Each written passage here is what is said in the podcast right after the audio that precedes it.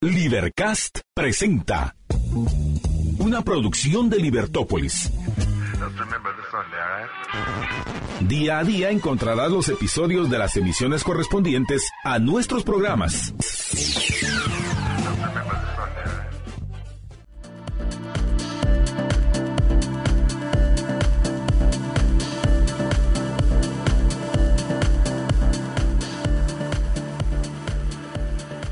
Muy buenas tardes, estimados amigos. Bienvenidos a la emisión vespertina de Libertópolis de este lunes 13 de febrero del año 2023, donde tengo el gran gusto de recibir a un amigo que teníamos tiempo de no ver en los estudios de Libertópolis, el reconocido abogado, constitucionalista, catedrático universitario y crítico de las dictaduras, lo voy a llamar nuestro amigo eh, Jesús María Alvarado, a quien le doy pues de nuevo la bienvenida a estos estudios. Jesús María, ¿cómo estás? Muchas gracias. Digo, la bienvenida de nuevo porque ahora sí teníamos tiempo de no verte. Es verdad, es cierto. Gracias por invitarme. Un gusto verte.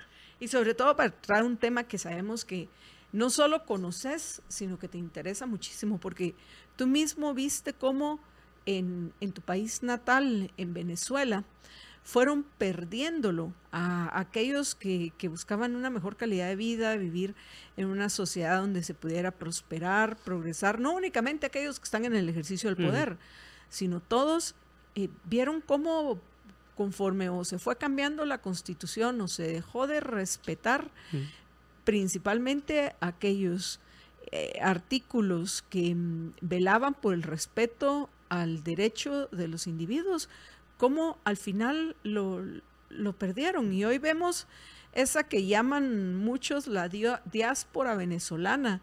Yo en lo particular tengo, además de Jesús María, otros amigos de origen venezolano que han echado raíces en Guatemala y pues mm. acá se han quedado en, después de tener que abandonar a su país, familia, amigos, trabajos y muchas otras cosas más.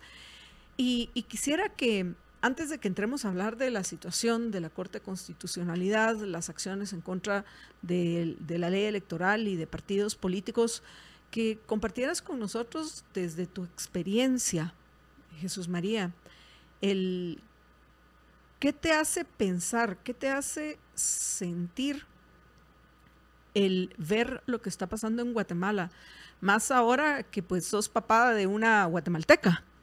Dos varones, recuerda. Dos varones, perdón. Ya les, hasta había, les había cambiado el sexo. dos varones, dos guatemaltecos. ¿Qué vas, a, ¿Qué vas a hacer, Jesús María? ¿Qué pensás? ¿Qué sentís?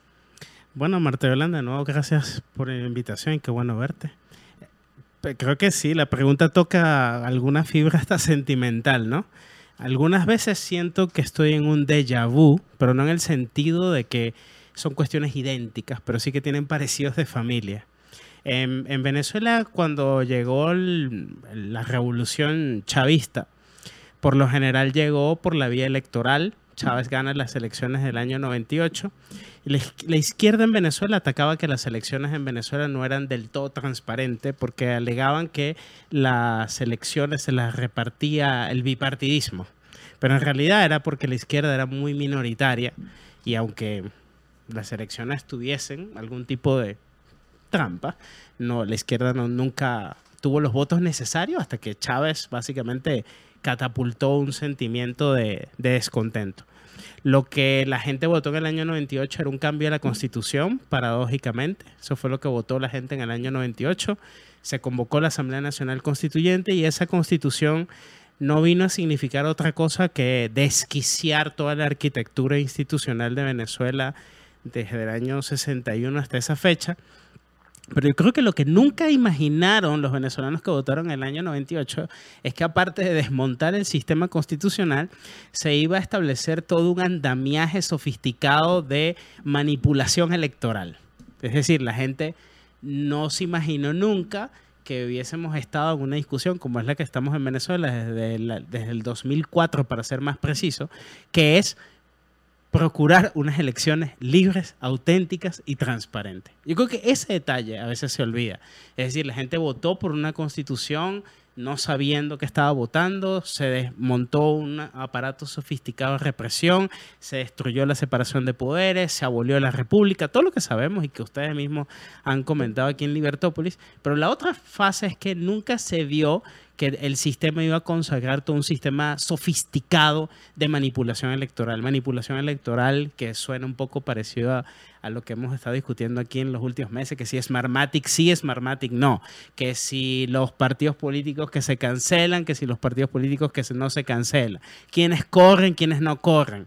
Y eso en Venezuela fue quizás una de las cosas cuya desenlace fueron las elecciones de, mm, recientes que permitieron que Guaidó fuera reconocido internacionalmente y ya no hay Guaidó, pero esa es la otra cara que yo creo que es la que estamos discutiendo en Guatemala, ¿no? La parte electoral, porque en Guatemala también es lo mismo, en cierta forma, lo que se ha venido discutiendo en los últimos años, desde la apertura democrática, es que el sistema tiene un poder judicial no el más deseable, que tenemos una impunidad fuerte, que, tenemos violaciones a los derechos individuales, que el Estado de Derecho es, es, no es el más apto, pero yo cuando llegué a Guatemala, ya son nueve años, yo no había escuchado tanta gente discutir el tema electoral en sí. Lo que se discutía era la ley electoral, pero en abstracto. Pero hoy estamos discutiendo cosas muy gruesas, creo que de cara a las elecciones venideras. Y no solo eso, estamos discutiendo, por ejemplo, la creación de un superministerio de, control, porque le están llamando de ah, planificación, pero realmente es un superministerio de control que mm, tal vez eh, algún importante miembro del actual partido de gobierno muy cercano al presidente Alejandro Yamatei le interesa tener todo ese control este último año del gobierno de Yamatei, pues, pues me imagino yo que para asegurar su vida forever and ever. Hmm. Sin embargo, la creación de ese superministerio de control, que no es el que vamos a hablar hoy con, con, José María, con Jesús María, pero pienso que hay que mencionarlo. Ese ministerio de, control en manos del próximo eh, presidente o la próxima presidente es, es irrelevante. Es eh, una terrible amenaza a la libertad de todos aquellos que vivimos en Guatemala. Y, me llama la atención el que hayas, lo hayas llamado un déjà vu. También podemos decir que la historia no se repite, pero sí rima, como se dice. Y uno empieza a ver situaciones similares que ya se han observado en otros lugares y sabemos cuáles son las consecuencias que estos hechos tienen para, para las personas, para quienes viven en, estos países, en estos regímenes, en estos estados. Entonces esperemos que en Guatemala eso no suceda. Lo que hace importante que entendamos lo que esté pasando y, que pues optemos a la hora de, decidir si votamos o no y cómo vamos a votar de una forma objetiva, lo más objetiva posible, racional, tratando de identificar precisamente a esos populistas cuyo objetivo es ese, ese, ese control, es ese dominio, es ese el, llegar a, convertirse en reyes de, de, los guatemaltecos, porque no es de Guatemala, es de los guatemaltecos o de todos aquellos que vivamos acá.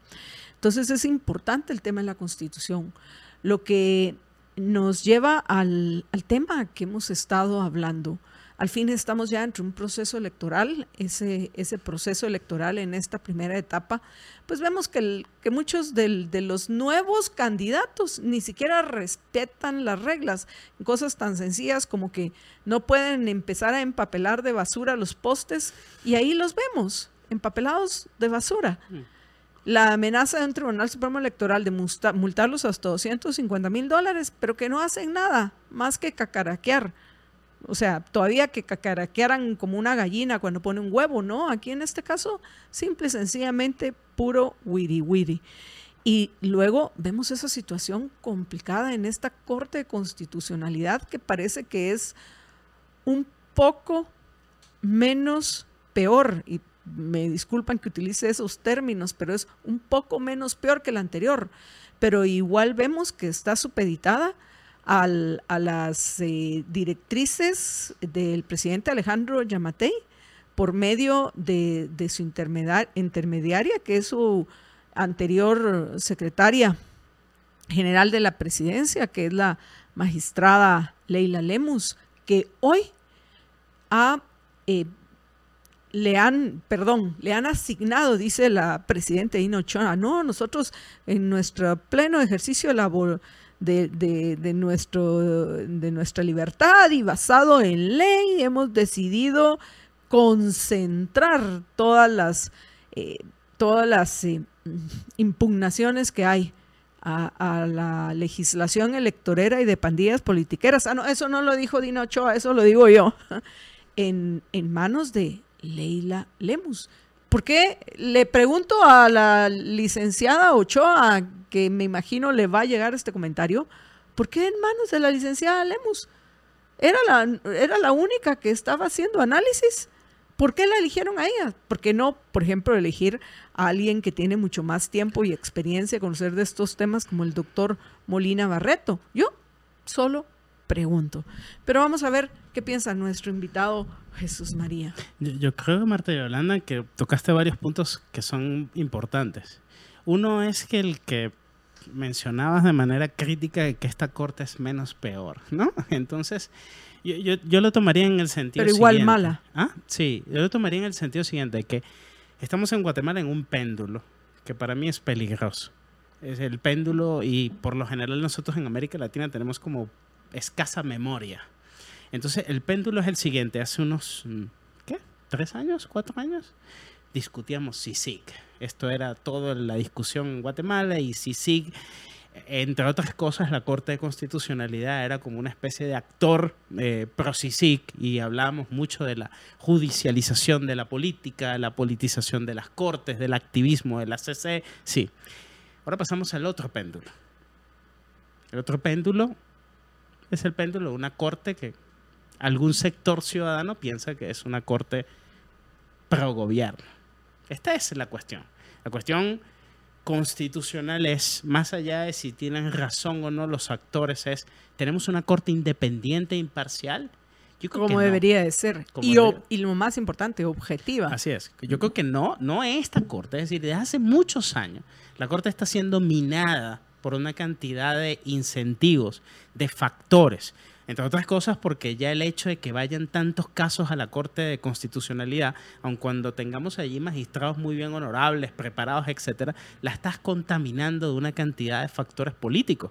El solo hecho de que la Corte de Constitucionalidad tenga que decidir toda esta cantidad de recursos, cuya decisiones básicamente condicionan si corren o no determinados candidatos, politiza totalmente la Corte. Imaginemos a la audiencia, imaginemos que la Corte Suprema de los Estados Unidos tenga que decidir quiénes son los candidatos que corren al Partido Republicano y al Demócrata. esto lo vemos con naturalidad aquí, pero eso no es normal. Estamos viendo factores que están haciendo que las cortes estén absolutamente politizadas. Y yo insisto con esto, quitemos a las personas que conforman la corte. Veamos el asunto, como decías tú, objetivamente. Amparos a granel, recursos que van al Tribunal Supremo Electoral, Tribunal Supremo Electoral que lo veo orgánicamente cada vez más desastroso, y luego van a la Corte celestial, como le llamarían un estudiante por ahí alguna vez en un examen. Bueno. Sí, así eh, desde hace años así está apuntada, eh, eh, así es el apodo de la corte, la CC, la corte celestial, porque tienen la última palabra.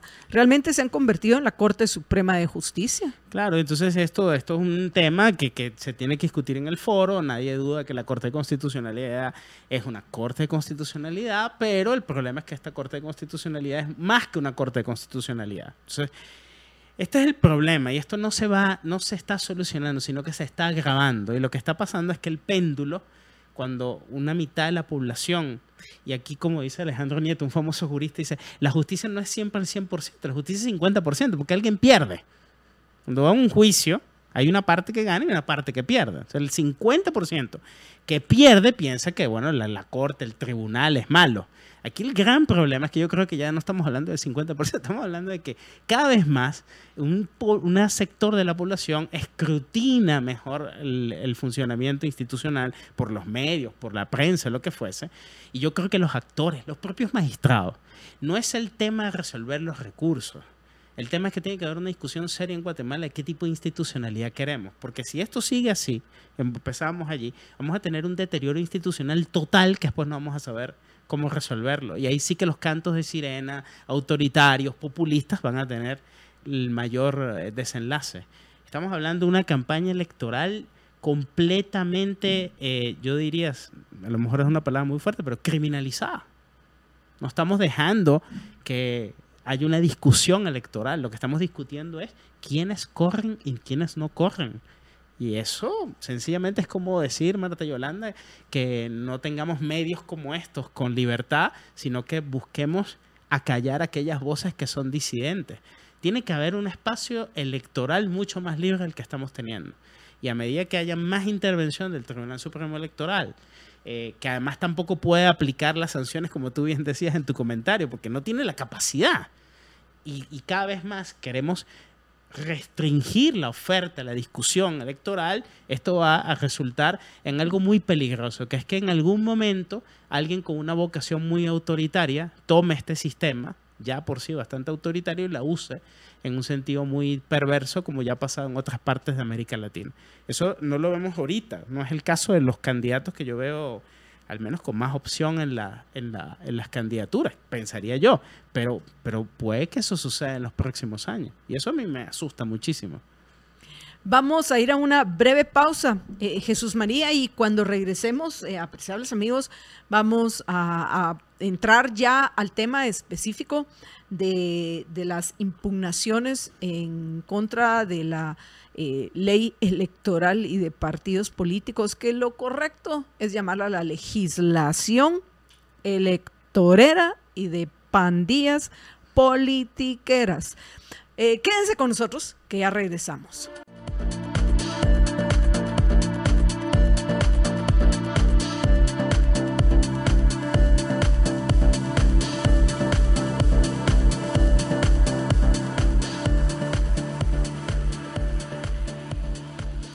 Estamos de regreso en la emisión vespertina de Libertópolis y hoy estoy conversando con nuestro amigo Jesús María Alvarado, conocido abogado constitucionalista y catedrático universitario, acerca de las eh, de, de, estas impugnaciones que hay en contra, bueno, de eso vamos a empezar a hablar en este segmento, las impugnaciones que hay en, en contra de la LEP y el, el y el procedimiento que están llevando a cabo para conocer las mismas dentro de la Corte Constitucionalidad. Queremos escuchar, por supuesto, tu opinión al respecto, Jesús María. ¿Qué, qué, qué pensás de, de la legislación electoral actual, la que fue modificada en el 2016 eh, por en ese tiempo el presidente del Congreso, eh, Mario Taracena y bueno, muchos otros factores políticos externos que influenciaron a esas modificaciones. Las eh, impugnaciones, amparos, acciones que hay en contra de esta, de esta legislación, de esta ley, entre comillas, y, y del procedimiento que están llevando a cabo en la CC. Es, mm. ¿Qué te parece todo, todo, todo este, este proceso? Bueno, aquí voy a tener algunas consideraciones un poquito técnicas, Marta Yolanda. Adelante, que, de eso que, se trata. Para que podamos Entender. ir, como decía un profesor de Derecho Procesal mío, como Jack el Destripador por partes. Me parece. y es, eh, bien decías, un punto importante, es, en términos generales, yo creo que la ley electoral y de partidos políticos, que en realidad es una legislación, no es una ley, porque está diseñada para organizar a uno de las asociaciones políticas por excelencia en una sociedad civil, que son los partidos políticos. Es una mala ley, entre otras cosas porque es una ley que en realidad no es una ley, es un código. Un código que reúne una cantidad de materias eh, relacionadas pero diversas. Aspectos de nacionalidad, aspectos de ciudadanía, aspectos de organización del Tribunal Supremo Electoral, procedimientos electorales, sanciones, todo eso. Es un monument, una cantidad de artículos impresionantes. El espíritu que subyace a esta, esta, esta ley es un espíritu muy viejo, que yo creo que muchas veces lo he dicho, pero creo que aquí estoy solo. Ese, ese es un espíritu muy de los años 30 y los años 40 del siglo pasado, que era que se podían hacer partidos políticos desde el Estado. Pero además tiene mucha inspiración la ley electoral y de partidos políticos de Guatemala de unas experiencias en la región que fueron básicamente imitaciones del constitucionalismo de posguerra de Europa. ¿En qué sentido? En el sentido que si ustedes ven la ley electoral, la ley electoral es una ley que, que establece que los partidos políticos están incrustados dentro del Estado. Ustedes ven la definición de partidos políticos de la ley electoral y básicamente la ley, la ley, electoral concibe que los partidos políticos están dentro del engranaje del Estado. ¿Qué quiere significar eso? Que en cierta forma son instituciones de derecho público, que el Estado tiene posibilidades de intervenir en su propio funcionamiento. Yo quizás una visión más liberal, creo que los partidos políticos tienen que ser asociaciones de la sociedad civil, con capacidades de organización más libres y que las posibilidades de intervención quizás del Estado para tratar de evitar que los partidos políticos no se conviertan, este es el miedo que existe en Guatemala, que no es posible, se conviertan en una especie de plataformas como la de Hitler en Múnich y que tomen el poder, eh, solo se arreglan con algunas cuestiones finales, eh, establecer algunas criterios de, bueno, si es el financiamiento electoral, bueno, entonces dediquemos al financiamiento electoral. Pero la ley electoral quiere criminalizarlo todo. Esta es la primera idea que, por temas de tiempo, diría. No es una buena ley.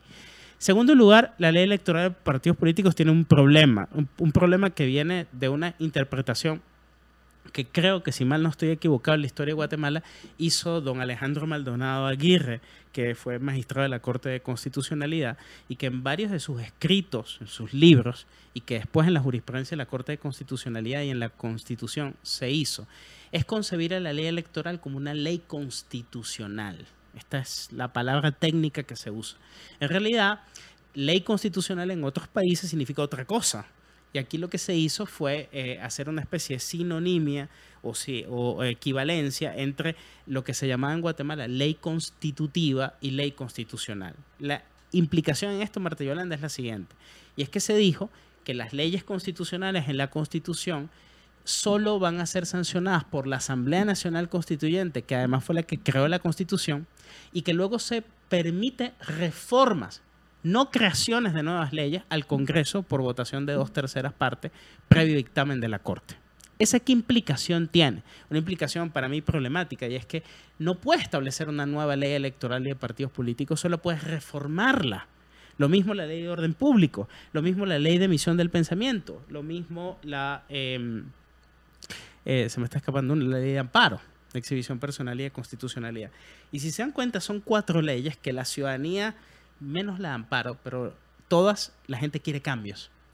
La Corte ha casado esa tesis y ha dicho que no se pueden impugnar esas leyes en su carácter de leyes constitucionales. ¿Por qué? Porque la Corte ha dicho que si se impugnan esas leyes constitucionales, la Corte no podría declararlas inconstitucional porque son obra del poder constituyente, es decir, la Asamblea Nacional Constituyente de, lo que está pasando ahorita es que se están impugnando. Se están impugnando las reformas o lo que fuere. En cuyo caso la Corte de Constitucionalidad creo que va a entrar en una, me parece a mí, en una especie de proceso de reevaluar su propia jurisprudencia.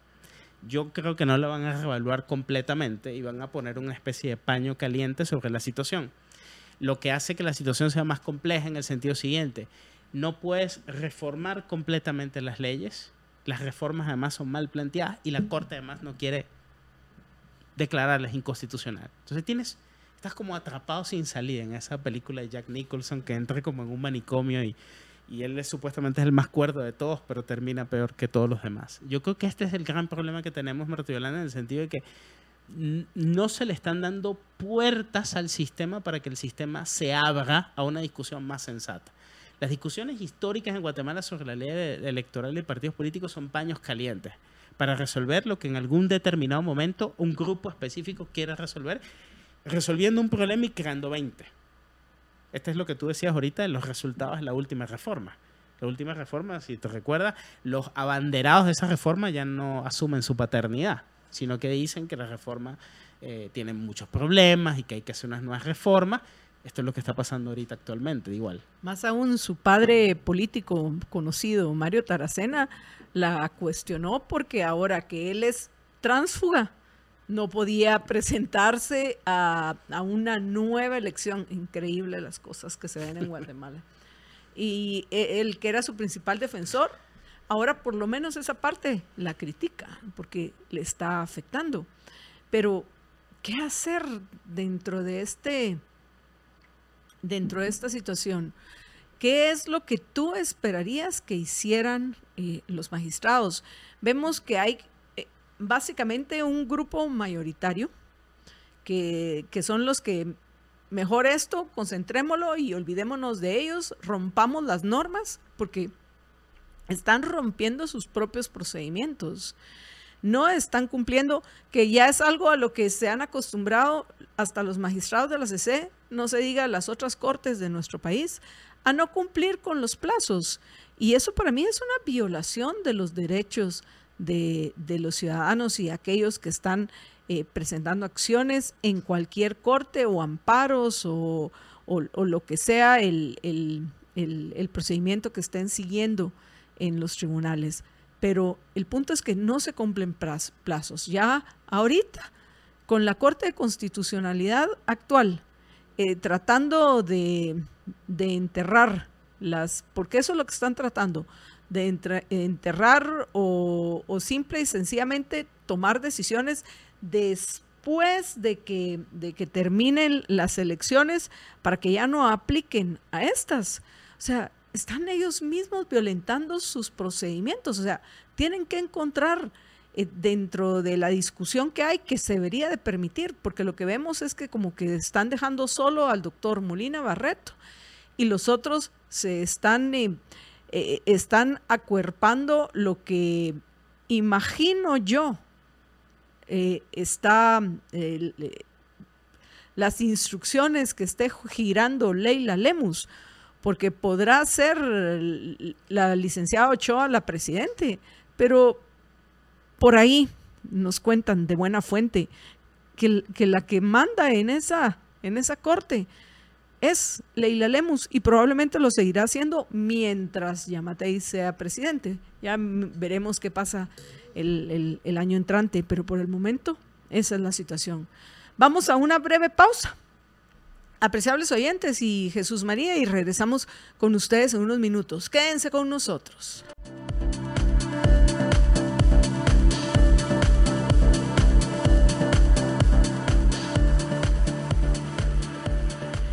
Estamos de regreso en la emisión vespertina de, Libertópolis y estamos conversando con nuestro amigo, el abogado, Jesús María Alvarado, acerca de constitucionalista él, en, eh, acerca de, lo que está pasando en la Corte de Constitucionalidad y en particular en, lo que respecta a los cambios que se necesitan en la mal llamada ley, entre comillas, electoral y de partidos políticos.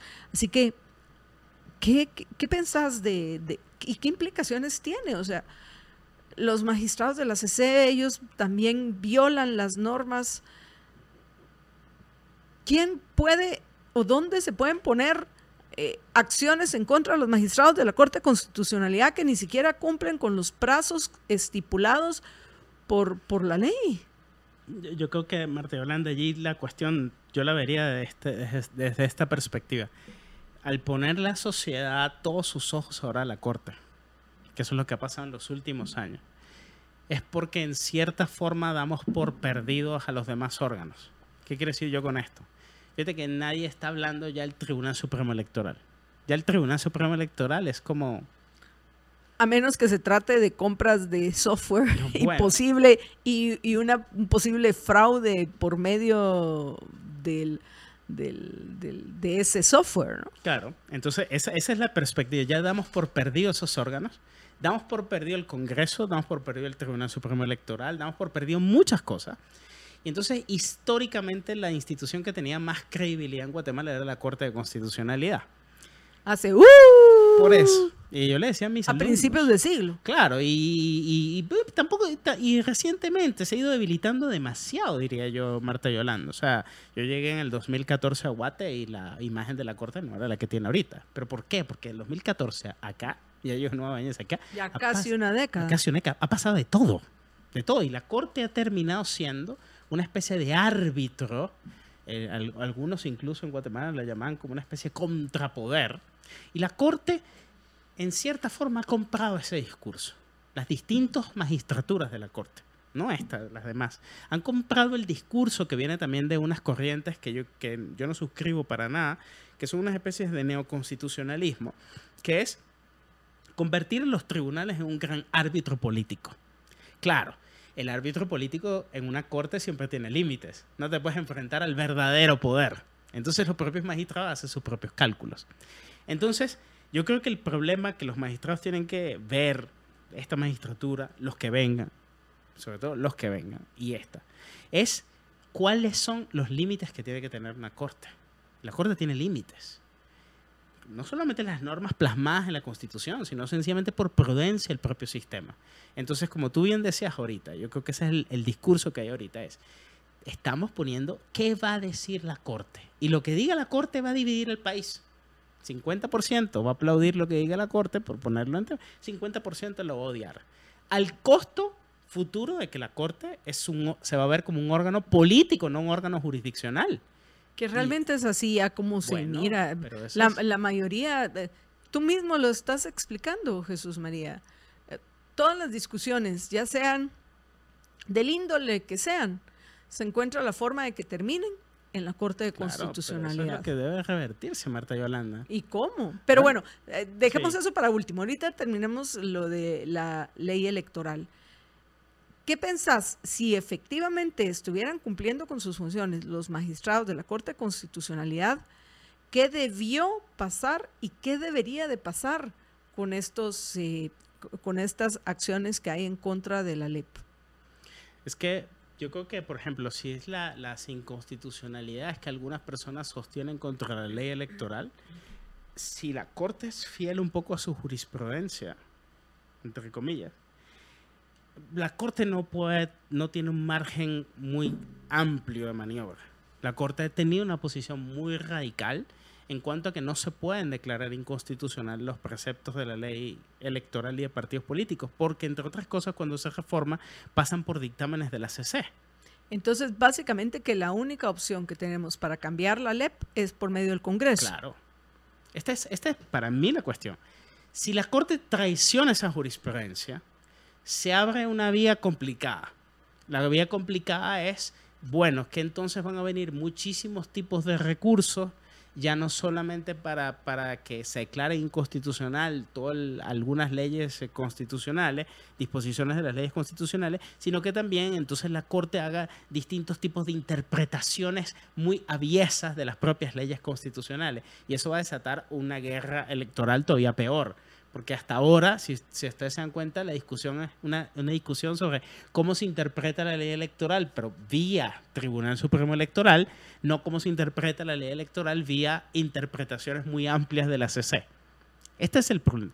Ahora, lo otro, como tú decías, si la vía es el Congreso, y sabiendo el tipo de Congreso que tenemos, entonces el Congreso sí que puede hacer reformas, pero reformas también muy pequeñas, porque también estas reformas van a ser sometidas a dictámenes de la CC. Entonces, lo que pasa, Marta Yolanda, aquí el- este es el tema complicado, porque no tengo una respuesta así. Lo que le explico a mis alumnos es que no es paños calientes. Tenemos que tener una discusión muy seria en Guatemala de que hay que hacer cambios no solo en las leyes, hay que hacer algunos cambios importantes a nivel constitucional. De cómo se hacen las leyes. De cómo se hacen las pero también la propia constitución en sí tiene estos problemas. Es decir, si quieres un mejor sistema electoral, por lo menos un sistema electoral que no sea tan proestatista como el que, creo que hay en, Guate, tienes que hacer cambios en la propia constitución. El problema es que cuando se habla de reformas constitucionales en América Latina, ¿qué es lo que pasa? Que cualquiera, tú y yo, ah, nos tomamos la boca y decimos, madre mía, con este ambiente es mejor no tocar la constitución. Pero entonces es como el enfermo que tiene una enfermedad terminal y decimos, no, mejor no lo operen porque los médicos son muy malos y no los van a matar. Pero, pero para eso existe la medicina. La medicina buena debería servir como un paliativo y para eso existen los remedios institucionales. Yo creo que este es el drama que estamos teniendo. Y en la medida, Marta Yolanda, que entremos a esta discusión de sabemos los problemas, les ponemos pañitos calientes, vamos incrementando los problemas y vamos a llegar a un momento, que es lo que comenzabas tú el programa, donde los problemas son tales que llegan los discursos demagógicos, como los que ha pasado en Chile, como los que está pasando en Ecuador, que tenemos un gobierno más o menos racional y el gobierno del presidente Lazo tiene la popularidad más baja que Maduro. ¿Por qué? Porque un gobierno por más bueno que sea el del presidente de Ecuador, viene con un monstruo elefantiásico de problemas que ha creado la administración de Correa y todos los demás, que no va a ser de fácil de resolver de un día para otro. Ese es mi temor. Mi temor es que en Guatemala estamos corriendo la grave situación de una crisis institucional muy importante. y a mí mi, mi temor es el que pareciera que estamos en una especie de un loop o no, no, no es un callejón sin salida, sino es un loop. O sea, ok, el Congreso es el único que lo puede modificar. Y bueno, los actuales magistrados de la CC podrían decir las anteriores eh, decisiones de los magistrados que integraron las Cortes de Constitucionalidad anteriores, pues me parece que no estuvieron apegados a lo que dice la Constitución o al espíritu de la Constitución o el Estado de Derecho. Y podrían hacerlo. Y hemos visto cómo, dependiendo de, de quienes integran la Corte, hemos visto eh, que, han habido... Eh, eh, sentencias o decisiones de la Corte contrarias a los que otra Corte o integrada por otras personas tomó. Entonces también se podría hacer. Pero según lo que, lo que yo veo es, tenemos este problema. Que sí, y, eso lo han visto muchas personas que nosotros apreciamos, entre ellos Muso, como podrás recordar, que, que hasta impulsó una eh, reforma a la Constitución, pro reforma pero como no conviene a, los intereses de corto plazo de los politiqueros, la mayoría de los politiqueros en el ejercicio del poder, pues ni siquiera la van a discutir. Entonces, lo que ves es, tenemos un Congreso donde parece que cada, cada, cuatro años son peores los que entran o se reciclan. Veamos quiénes se encuentran entre los candidatos a diputados para, para el próximo Congreso. O sea, Manuel Valdizón, que bueno, después de lo que está pasando hoy con Oderbrecht, a ver qué pasa, Manuel Valdizón, eh, Alfonso Portillo, eh, la diputada, ¿cómo es que se llama esta? Bueno, ok, el punto es, e, es que cada vez son peores, peores los que llegan. Entonces, estamos ya llegando a, un loop, pero es un loop, pero es un loop, sí se tiene que hacer, pero con estos no, porque son pésimos. Los que vienen después son pésimos. Peor ahora. Y mientras estos pésimos que llegan al ejercicio, al, Congreso, hacen cambios que, que la hacen todavía peor la situación. Entonces sí, pero nosotros, ay no, pero no hagamos, no se puede hacer nada, porque son malísimos los que están. Entonces vamos a esperar a la otra, y la otra peor, y peor, y peor. Y lo peor es que se está cerrando cada vez más e, ese circulito en algún momento, en algún momento algo tiene que estallar. Pero también, Marta Yolanda, si me permites y te conozco, te voy a poner de ejemplo, pero yo creo que él también es parte de la responsabilidad de la sociedad civil. Una sociedad necesita muchas personas como tú que hable francamente las cosas. En Guatemala, te digo, estoy hablando, yo sé que soy extranjero, tengo nueve años aquí, así como en mi país hay muchas cosas que están mal. Yo te diría es, en Guatemala no tenemos discusiones francas. Políticamente hablando, no tenemos discusiones francas. Tú, por ejemplo, estás haciendo muy franca en tu programa constantemente. Si ves la discusión política en Guatemala es de eufemia, eufemismos constantes. La gente no va al punto central de las cosas. Entonces, al no ir al punto central de las cosas, como tú dices, es como un loop constante, pero eso no niega que haya violencia, resentimiento, malestar, descontento ciudadano. Y aparte, la gente buena que hay en el país no está integrada en eso. Entonces tenemos toda esta pandilla que tú mencionas muy bien, pero esta pandilla secuestra. Lo mismo pasó en mi país. En mi país, la gente buena, sí, maravilloso, y había mucho petróleo y todo, se dedicó a hacer sus negocios, está muy bien, yo creo en todo eso. Pero dejaron a los partidos políticos en manos de gente impresentable. Hasta que en el año 98, cuando yo estaba entrando en la universidad, tenía 17 años, Marta Yolanda, el candidato del partido más importante de Venezuela era don Alfaro Cero, tenía ochenta y pico de años, un señor que además estaba creo que no muy bien de la cabeza, iba a enfrentar a Hugo Chávez. ¿Ustedes se imaginan? Y después buscamos a una Miss Venezuela, era muy bonita, todo, y es una mujer muy preparada, pero ya era la desesperación total, porque el país ya no daban sus fuerzas políticas. Lo mismo yo creo que está pasando en Guatemala. Me preocupa muchísimo. Tenemos gente joven que, que yo veo en las universidades, gente que se gradúa y lo primero que dice es me voy. Va a conseguir oportunidades. O sea, que hay gente buena y las tenemos arrinconadas. El periodismo disidente, el verdadero periodismo como hace, bueno, la gente le parece molestoso, porque aquí vivimos en la eufemia. Y esa eufemia no va a coadyuvar a que tengamos mejoras institucionales. Hay que llegar a una discusión, tirios y troyanos, sentarnos y decir, ¿cuáles son los problemas reales de Guatemala? ¿Qué podemos hacer? Y de paso tenemos otra frustración, que yo me siento contigo, que es que la sociedad civil no tiene un vehículo político. Que los políticos saben lo que les da la gana. Van a hacer un cálculo, van a decir, bueno, pero sí, está muy bien todo eso, pero ¿cuál es la fuerza política que hay detrás? Ninguna. Entonces va a llegar el momento, esta, esta es la cuestión aquí, va a llegar el momento donde el, el sistema va a colapsar. Colapsar. Y no somos exentos de eso. La región está llena de ejemplos donde han colapsado. Más bien ahorita Guatemala queda como, no sé, el Señor de los Anillos. Esa escena se me olvida, que quedó como un reducto cuando viene Mordor. Así estamos. Eso me preocupa mucho, Marta Yolanda. Uno de los pocos reductos, pero lo que a mí me preocupa es que la, primero que todo una golondrina no hace verano. Y yo lo repito en, en, mis programas porque no podemos hacerlo solo dos, tres personas, porque es fácil entre... Y, lo veo en comentarios que nos dejan en redes sociales los, los oyentes, que nos dicen, eh, es, hay que hacer esto, háganlo ustedes, hay que hacer esto, háganlo. O sea, todo el mundo quiere que nosotros lo hagamos. Y a la hora que decimos, basta, bueno, lo hacemos, pero necesitamos recursos. Ayúdenos. Llegamos, no. Te admiramos. Soy tu fan número uno. Pero este. Eh, no, no, no creo que llegues a nuestro mercado, entonces no te podemos poner anuncios. Ah, ah, fíjate que me da medio miedo. O sea, hay que hacer esa batalla. Pero la verdad es que me da miedo que este se vaya a enojar conmigo Marco Livio Díaz de la SAT. Así que adelante, te apoyamos. Aquí te mandamos todas las buenas vibras para que hagas las cosas. Pero con buenas vibras no se hace nada. Se necesitan recursos.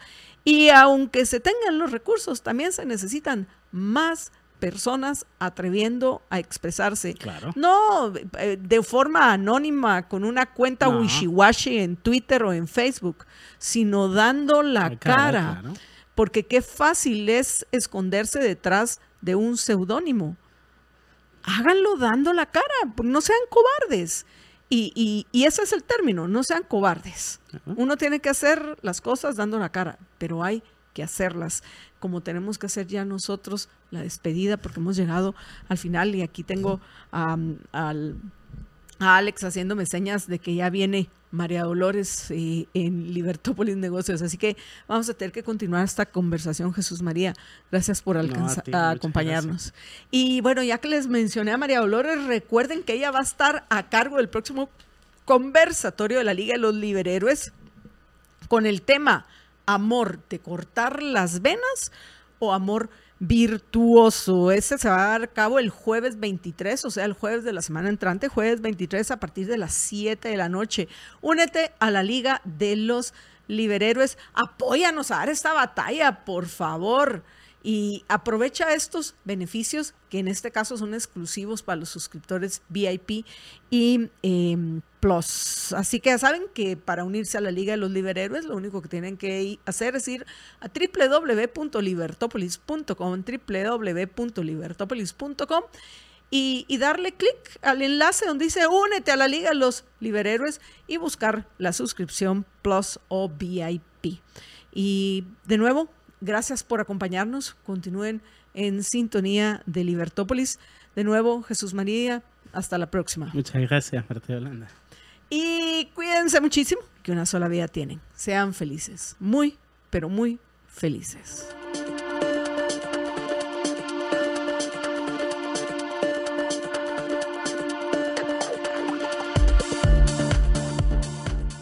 Libercast presentó una producción de Libertópolis.